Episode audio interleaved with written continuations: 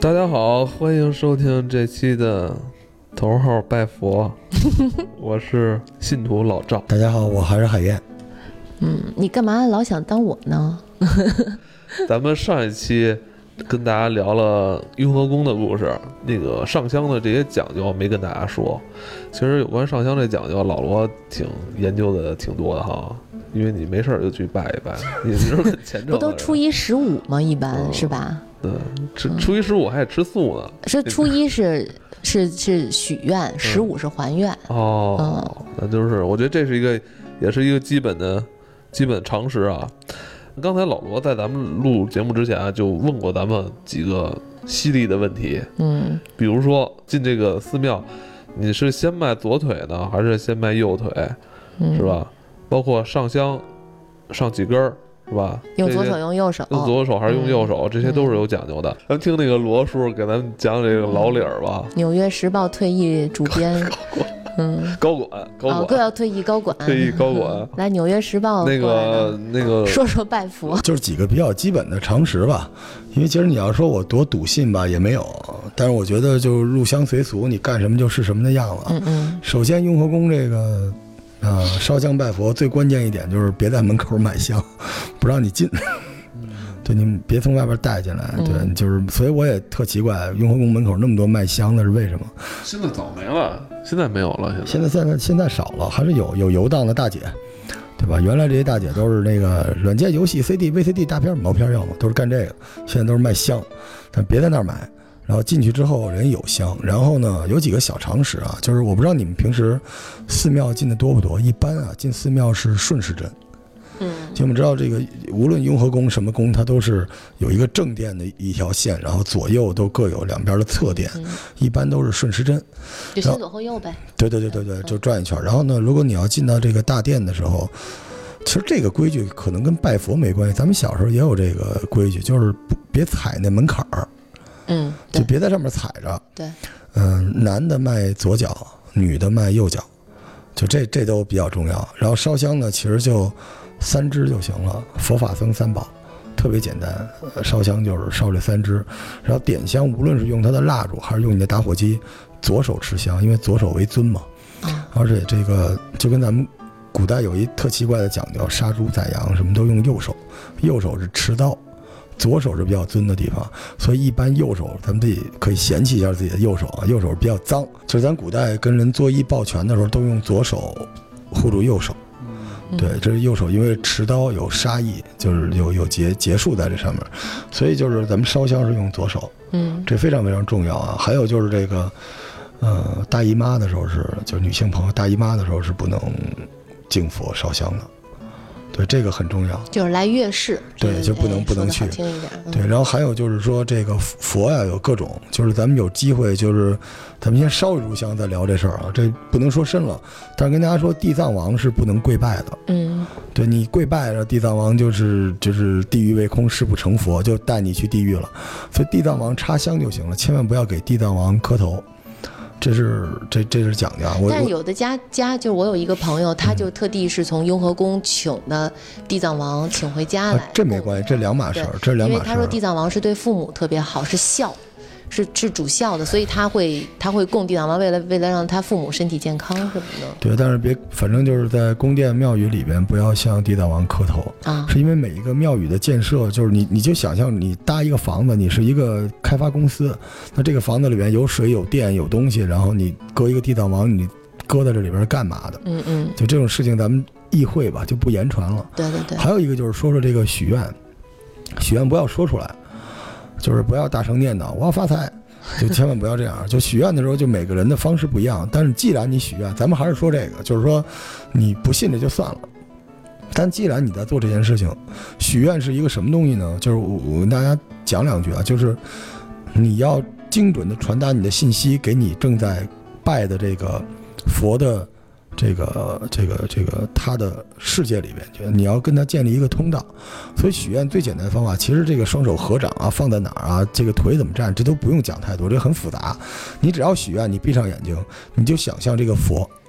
你就想象他的那个最简单的方法就是闭上眼默念想这个佛的眼，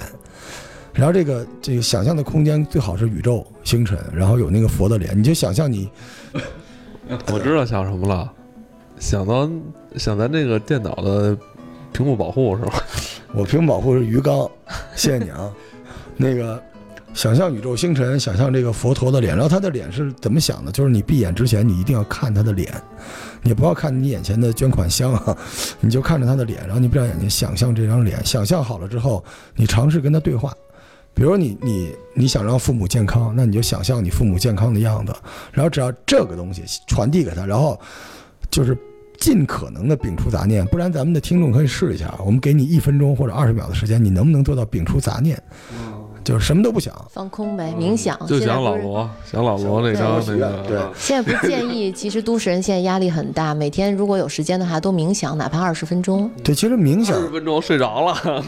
不是，就是它其实是一个，就是也是一个思路思维的锻炼嘛。但是我对对我跟大家介绍的就是什么叫许愿，就是这东西，就是嗯我我分享一下我的玩法啊，我喜欢就是我的父母啊、老婆啊什么的都健康嘛，嗯所以我每次我都很难摒除杂念，在那个宇宙里边跟那个佛聊，所以我就想象一张年画儿，这年画儿里我就是跟我老婆就是那个抱鲤鱼那个大头娃娃，我们俩在底下，然后我爹妈在上面，就是做这种就是白鹤亮翅的这个姿势，然后特别喜感。但是我把那张年画儿，我就跟那个佛说，我想我们家一直是这样的，然后佛一般是 OK，give、me five 就完事儿了。不心不稳。 但是，所以我，但是我跟大家说，就是这场景非常重要，就是每次许愿，你你一定要记住，你不要在心里默念我要有钱，我要幸福，因为这个东西很自私，你并没有把这个信息传递给佛，所以许愿一定是你和佛同处一个空间，然后把你想要的东西传递给他，等他回应。这个时候你。睁开眼睛，无论是三秒还是三十秒，你再去看他的那张脸，我跟大家说，神奇的一幕就是你会觉得，那佛的眼睛是看着你的，我每次都这种感觉，对。嗯，但当时你许愿一般都会默念，但我没有闭眼睛，我一直就看着他眼睛，我就觉得他在看我。是呃，如果你能做到，就是说在这个世界里边没有别的信息来影响你，嗯，就没事儿。但是我做不到，我就得必须闭眼，我要哦迎强行就是适合每个人的拜佛方式不一样，对不一样。但一定是尽力摒除杂念，跟他同处一个空间，然后嗯把信息传递过去，这个才叫许愿。不是我我见过一大姐啊，就雍和宫大姐，就是头发花白，然后走到那儿。咣就磕一头，然后嗯啪一把钱钻进去，然后赶紧跑下一个地儿，跟那个 KPI 打卡似的。可能佛特别感动，刚准备许愿给他，发现这人已经走了。走了， 对，所以而而且那个就是大家，我们这节目也强调，大家就是可知可不知的事情，知道一点儿为好。所以你拜的什么佛，你多少了解一下，就知道宁一可点信其有，不可信其无。我是这种感觉。对，就就专业一点儿。你可以说慢一点，还不到十分钟呢。没事儿啊，这个，所以我们这个，我们本来想录一个北京地铁抓鬼之 旅，但录着录着，我们都被佛感化就了。这个神鬼之间对，的我这们再个来一个转北换京拜佛之旅。我嗯，我觉得那个雍和宫啊，当然是很重要的一个呃咱们这个上香的一个寺庙嗯啊，在北京对，很有名儿的。北京还有一个道观，白云观是吗？是吧？知道我跟白云观的渊源是什么吗？嗯，我妈妈的，就我我我我们家不是北，就是我是在北京出生长大的，但我们家整个的那个亲戚都不在这儿。我妈妈她是当兵来的北京，所以她唯一在北京的亲戚就是她的姑姑，我叫姑奶奶。呃，上个星期刚去世，九十三岁。为什么一到那儿特特别舒服？可能因为我在我妈妈肚子里的时候就老在那儿。我妈那会儿挺着肚子，老去那个去看我姑奶奶什么的嘛，嗯，所以我跟白云观的渊源还是挺长的。所以我现在我觉得白云观这个这个地方，其实它是很贴就很贴人气儿的地方。它所有的神仙，所有的神仙保佑的都是老百姓特别、啊特别需要的对对对，生活里的各个方而且面，你是吧？嗯对，你而且你进到白云观里边儿，你不会感觉有什么特别大压力。很舒服，对，很舒服。这就是北京城比较灵的一些呃。可以说是寺庙，就是嗯你看，因为你们说这个雍和宫是求事业、求什么？嗯原来我是听人说雍和宫和红螺寺是求姻缘，特别的灵。也有这说法儿。对，然后啊也有白云观对我来说就是好像求什么都应该进去走，因为它对什么都有，好像对保健病康它的对他保财的，你看对药王都有，对的药财神王庙全都有，然后治娘病娘保孩子的，哎，全都有，然后包括四季、五谷丰登、雷对神全都有，所以对就基本上全了。它神对仙特多，哦然后到门口还得摸猴儿，是吧？那以前白云观还有庙会呢嘛，现在也有现吧，在也现有，现在在也有，对哇，对那太长了，那初一根本就进不去，特别冷。你们会捐款？那是一定的呀，是啊也不吧用多，有的时候一块钱一块钱啊，有的时我候我们10直块接钱就是一百，啊。你每次我是生完我孩子的时候，我去啊白云观，我是每个神仙一百块钱哦，哎呦哎那没有，我就是嗯给那个娘娘啊，月给亮娘娘一百，嗯，然后还愿的时候就给了一百，真是我觉得好多事儿还真是挺神奇的。嗯像我的孩子就是初一生的，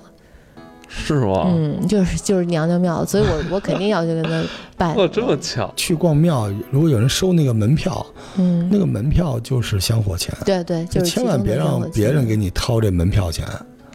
那就是你的香火。你说你啊占一便宜，说我在这个雍和宫里边花一百块钱，我买个香什么的，但是门票让老赵请了，那完了，啊，你这就替老赵上的香。对对，还真是。所以就是香火钱这事儿一直有，只不过人民生活水平提高了， 就是原来都给钢镚儿，然后现在就开始给一百、两百什么之类的。嗯你总觉得，其实我觉得这就是一个美好的祝愿嘛。嗯尤其对老确实年人喜欢这东西，对就是你你你你放一点钱进去，你觉得这是一个一个对安全感嘛，对吧？嗯咱们刚才说完了雍和宫啊，又跟大家聊了一下白云观，白云观嗯，嗯，还道有你还有你们刚才道教提提过这个嗯红螺寺，呃红螺寺是一个什么？是是红螺寺我这我还一我直没去听过说红就螺是寺啊，啊你没去过啊？过我没红去过红螺寺是螺寺啊求姻缘特别灵的一个地方，是吗？就是红螺寺，就是那个姑娘有点狗血啊，就红螺姑娘嘛，就是就捡了一红螺，然后每天晚上对她的出来那给个做饭啊传说故事陪陪你对睡觉什么对的。这这这这这说一句啊，就是可能外地的朋友不太了解，就是雍和宫跟白云观都在咱们市中心，对，地一个主在西边嘛，一个对在在东城，对一个，在然后西都城处于闹市，但红螺寺就是在郊区了，就得开车去了。对我我有朋友就是香港的生意人，专门跑到北京来，然后去红螺寺，嗯对因为红螺寺求姻缘求财，特别有名儿。哦就是在全中国的信徒里边，就是跟这个普陀寺一样有名儿的地方，嗯红螺寺。是吗而且红螺寺求财很大的，红螺寺后山五百罗汉，就是有的人为了就是其实就是爬山去了，那而且五百罗汉坐落在里面而且。讲到那个就是鬼故事里边，红螺寺也是非常重要的嗯我北我北京的两个有佛牙舍利的地方。还有一个地儿八大处，第一次去的时候，那时候上小学，我记得八大处好像有一什么十八层地狱的罗汉，有有有有十八罗汉的一个塔在里边，然后顶上还特别吊着吓人，对对对对对。对而且八大处最关键是它里边有佛牙舍利，啊，也是有分。就是北京就两个地儿有，嗯对嗯就辟邪，身上被什么上身了，觉得什么头沉抬不起头，就一系列嗯播客世界里边的这个灵异事件都可以在八大处和红螺寺解决，就是去拜这个佛牙舍利。我一个驱邪朋友，他们还定期就得去八大处，要去拜一下这个佛牙舍利，他们好像有这个讲究。哎，你们知道八大处有哪哪八处吗？嗯，一个是长安寺，它是建于明代，然后第二处就是灵光寺，灵光寺比较有名。啊哎，灵光寺就是佛牙舍利，咱们刚才说的那个佛牙舍利在这儿，而且它有一个塔高五十一米的这么一个十三层佛塔，嗯，八角十三层佛塔。但一般咱们登山起点都是从第三处开始，叫三山庵。哦，等于就咱已经都坐车上去了。对对，一嗯般是从那儿开始的。然后到的刚才老罗说的这个十八罗汉，那就是大悲寺第四处，在这儿嗯十八三罗层汉，殿堂，嗯，十八罗汉，第五处龙泉庵。龙泉庵，龙泉庵，这是让你记得吗？咱们爬到一般到第五处那儿能歇着，喝点水什么休息。我记得还卖茶鸡蛋 呢。不是我一有般那个樱桃沟是是哪儿吗？听到哎，你别说，好像还真是我，我就记得我每次爬到那儿我就不行了，累的。不是，我记每次记着，我记得嗯小时候好像八大处香山好像有一处是有泉水，完好多人在那儿有拿那矿泉水在就那哪儿 儿就哪接儿。龙泉龙泉庵嘛，哦，可就能就那儿就那儿是吧？我记得，我我当时还被嘲笑嘛，一下吃了三个还是四个茶鸡蛋才缓过劲儿来。我天，然后我儿子那会儿才四岁，一口气儿爬上去，中间都不带歇是的吗，特别厉害。所以我就说小四孩岁，小孩子的这个潜力真是哇，比老罗还健壮。我想不到，我还特地带了一个那个儿童车，怕他怎么样。结果我是扛上你去 们的，是够累嗯人的，家没事儿，人家没事儿，人家自己爬上去了。特别小。 第五处，第五处就是龙泉庵嘛，哎第第六处处叫香界寺，嗯，就是其实以前是皇帝休息的地儿，它这香界寺可大了，它是主寺，八大处的主寺，嗯它供奉的就大佛三尊了已经，嗯而且有一个特别高大的一个白玉兰树，嗯明朝就有了。你说，我就有时候觉得，你说树也挺神奇的哈，嗯我一直觉得树也是很神奇，它能，你想几百年，有时候那种老树、古树，它见证了多少东西啊，对对对是吧？你别看它纹丝不动，对你别说，就是以前嗯我们家平房院儿，以前我小时候住平房的时候，嗯，是在我我我姐她我我讲是我出生那年那棵树种下的大杨树，啊、小时候还特细的，人后来说我就跟这棵树一点点长大，现在就那么那么粗，是吧？嗯，它将来会越 来，它将来寿命会比你长的。嗯继续。说第到七处呢第？七处叫宝珠洞，这个我有印象，因为我我从小到大一般到这儿嗯就、就回家了，啊，嗯因为第就是这是我家了，怎么？太高了，爬不动了。第二就是第八处跟这不在一块儿，哦所以一般到这儿我就以为就到头 了呢。咱就是八大处这个地方，其实八大处这就是八所古刹哈，它其实，呃，是一个统称。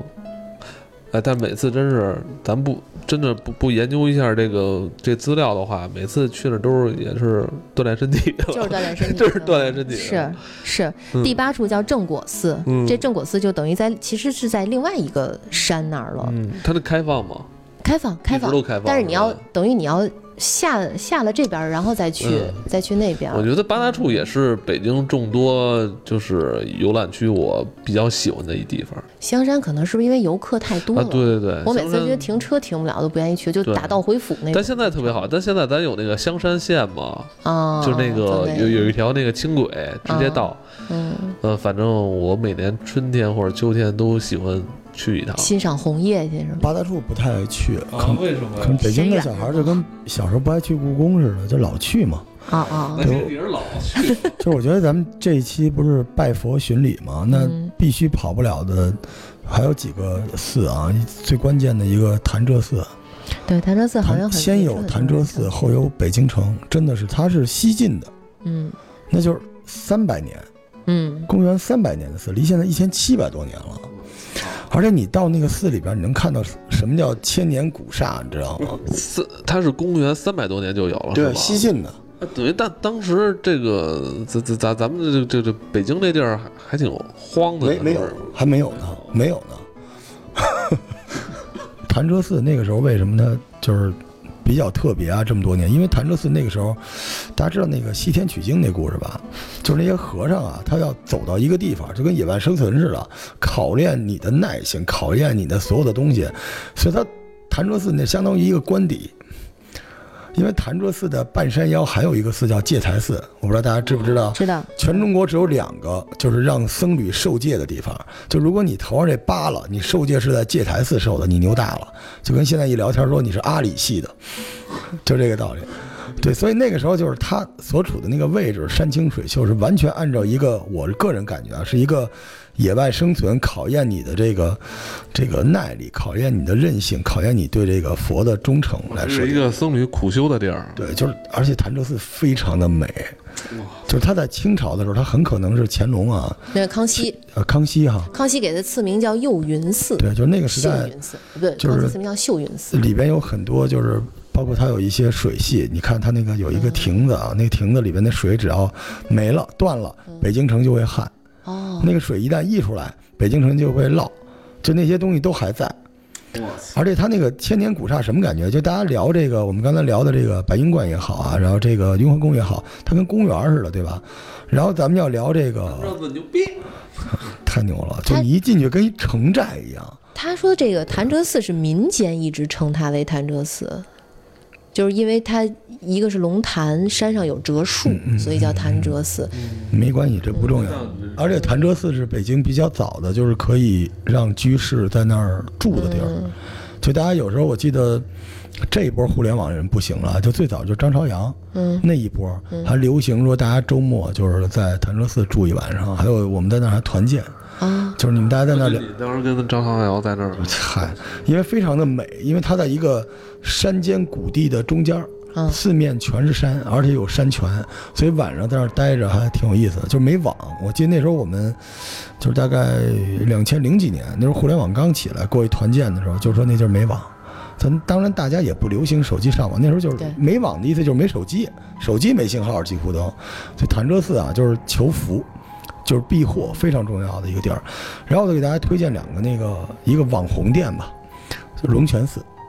嗯，这搞互联网你都知道，有一大堆博士，清华北大的过去，然后搞得满地智能机器人儿、龙泉寺什么跑来跑去的，IP 特别火。其实龙泉寺是北京最著名的求子的地方，在海淀区啊，就是求孩子。其实这个，当然您说去白云观摸猴儿也没问题啊。白云观是道教，佛家就是北京官方的 IP，就是求子最好是龙泉泉。寺啊龙，泉寺，而且它最大好处是近，嗯，它是一平的，然后龙泉寺特别有意思。你一进去之后，你会发现，它就相当于一个盆景儿，它有一个特别深的沟，沟里都是水，然后你就跟打一个城寨似的，从一个像吊桥一样的东西进去，然后里边儿在非常狭窄的空间里边儿有山有水，有亭台楼阁什么的，这是龙泉。然后最后我给大家推荐一个我私藏的寺庙，这个一般就是不是桃花家听众我都不告诉他们，这个寺叫白瀑寺，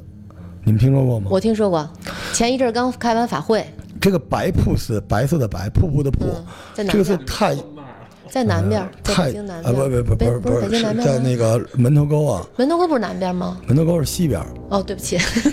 谢谢啊，海海洋老师人设崩了，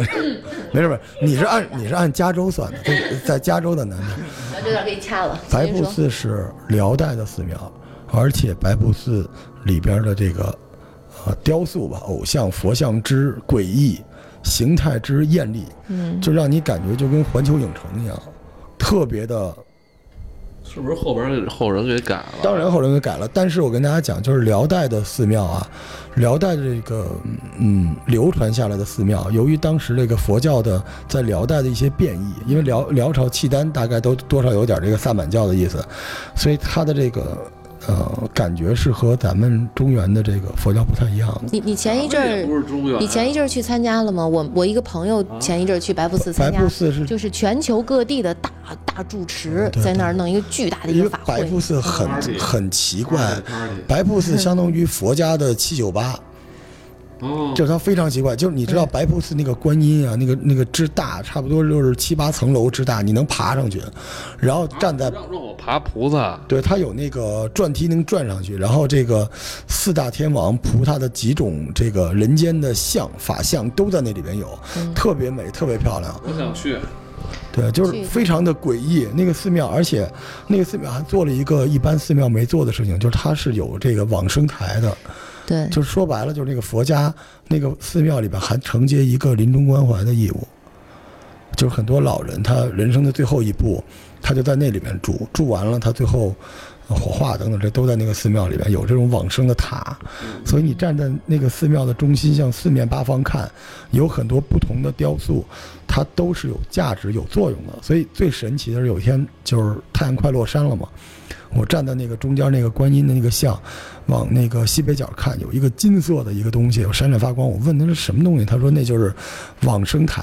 啊，就是你能走过去，其实就是停这个大家骨灰的地方。但那个地方他做了一个观音，后面有一个地藏王，对，所以他然供地藏王你，感觉当时他已经在云层的那个光芒里边了，就像那个你到了那个世界，你走不过去一样。所以白瀑寺知道的人非常的少，在门头沟的雁翅镇，而且不太好走，但是特别的美，而且让人印象深刻。你距离你最后一次去白瀑寺是什么时候？一年多吧，我们公司就本草生活当时团建去过一次， 你们公司他妈团建都去的地儿都挺稀那个的地，方特别的诡异，你知道吗？就你你它你很你多人没在那法儿形放容，因为生就是它所有的雕像，我这么跟你讲，它那个雕像就是栩栩如生，然后颜色艳丽的雕像，差不多七八米的，都离你近在咫尺，你明白吗？就是你你穿越那个白瀑寺，像很多寺庙，你像在地面上面对吧？你抬头看佛像，那个地方。佛像和佛像之间就像用吊桥连着一样，你是走在佛像的中间，而且可以在它的头部那个位置来回走、来回观赏了，很神奇。那你什么时候带我去啊？咱这个开车就能到吧？能到挺好，好走吧？